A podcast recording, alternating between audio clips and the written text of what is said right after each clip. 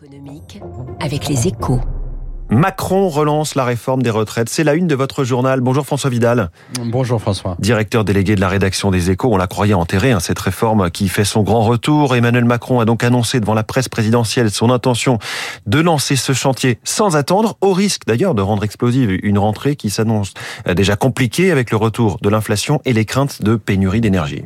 Oui, cette fois-ci, c'est la bonne. Hein. Après avoir beaucoup hésité depuis un an, le chef de l'État semble enfin décider à lancer la mère de toutes les réformes. Et il veut aller vite, puisque l'exécutif viserait une entrée en vigueur l'été prochain. C'est politiquement courageux, suicidaire, diront certains, étant donné le vent de fronde qui risque de se lever contre ce projet.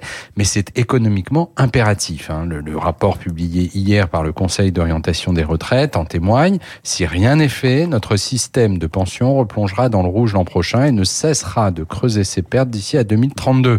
Dans 5 ans, euh, celle-ci pourrait atteindre 10 milliards et le double 5 ans plus tard. Un luxe que les finances publiques déjà largement déficitaires ne peuvent absolument pas se hmm. permettre. Mais la question reste entière. Comment faire pour vendre une telle réforme aux, partenaires sociaux et à l'opinion publique? Ben C'est là qu'est la nouveauté hein, euh, et elle est double. D'abord, le chef de l'État veut en faire le vecteur de la transformation du pays, la source de financement des investissements massifs que nous allons devoir consacrer à la transition écologique, l'école ou la santé les caisses sont vides, on va les remplir en faisant travailler les Français plus longtemps, en gros. L'autre nouveauté prend la forme d'une main tendue aux syndicats réformistes et tout particulièrement à la CFDT. L'idée est de prolonger la vie au travail en utilisant un cocktail de mesures et en remettant de la justice sociale dans le système. En clair, le report de l'âge de départ ne serait donc qu'un outil parmi d'autres et on tiendrait mieux compte des carrières longues.